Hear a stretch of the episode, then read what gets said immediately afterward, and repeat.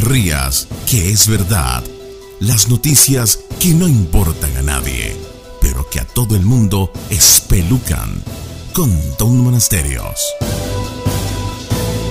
Una cadena de pollo frito norteamericana se declara homofóbica y genera disturbios en Inglaterra. Sí, la nueva tendencia del mercadeo mundial es que las marcas tengan personalidad.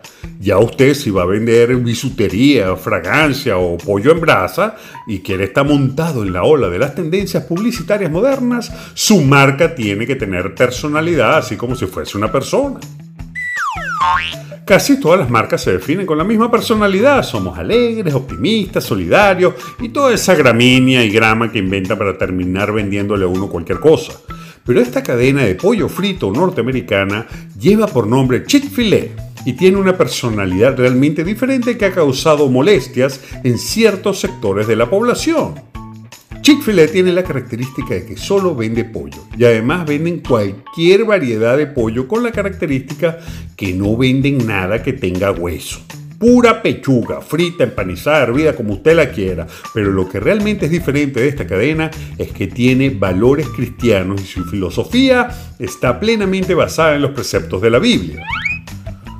Así que, por ejemplo, esta cadena de pollo no abre los domingos como manda la Biblia y tampoco tolera homosexuales como también dicta el mismo libro.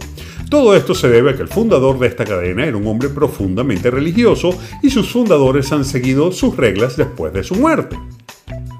Por supuesto que la comunidad sexodiversa, sí señora, así se le dice a todo aquel que va más allá de la heterosexualidad, ha llamado varias veces a boicotear, es decir, a sabotear las ventas de esta cadena que opina cual doña que va a misa todos los domingos.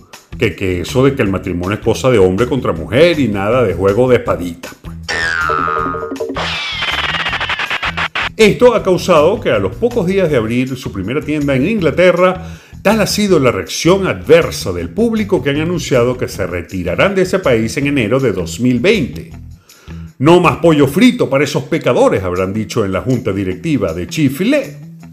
El llamado a boicotear ha sido tan fuerte que apenas vendieron un par de pechugas en las dos semanas que llevaban abierto en uno de los centros comerciales más concurridos de este país. Ahora, Usted se pregunta mientras le mete ese mordisco esa empanada de carne molida, ¿y qué es eso de boicotear? Bueno, la palabra es rara, efectivamente. Boicot es una palabra muy extraña y particular porque es un apellido. El apellido de la primera persona que propuso este tipo de protesta en contra de alguien, negocio o institución. Charles Boycott era el administrador de un hombre millonario que alquilaba tierras a los granjeros y ganaderos de una zona ya en Irlanda. Y este hombre se negaba a bajar el alquiler de sus tierras a los obreros que la trabajaban. Entonces, este señor Boycott se le ocurrió una manera para que el hombre cediera.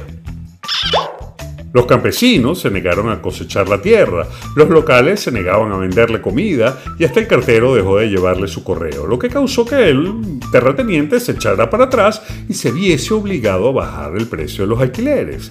Quizás una de las pocas veces donde eso de pueblo unido jamás será vencido realmente sirvió para algo más allá que manipular a la gente. Un periódico inglés se enteró de esta ingeniosa forma de protesta y es así como nació una nueva palabra, boicot, cuando fue incluido en el artículo de este periódico como un verbo. Así que mejor siga comiéndose su empanada antes de que se me ponga creativo y vaya a querer boicotear a su suegra. Y no se ría, que es verdad. No te pierdas otro capítulo de No te rías, que es verdad pronto, muy pronto, en la voz de Tom, Tom, Tom Monasterio, Tom, Tom, Tom Monasterio, Tom, Tom, Tom Monasterio.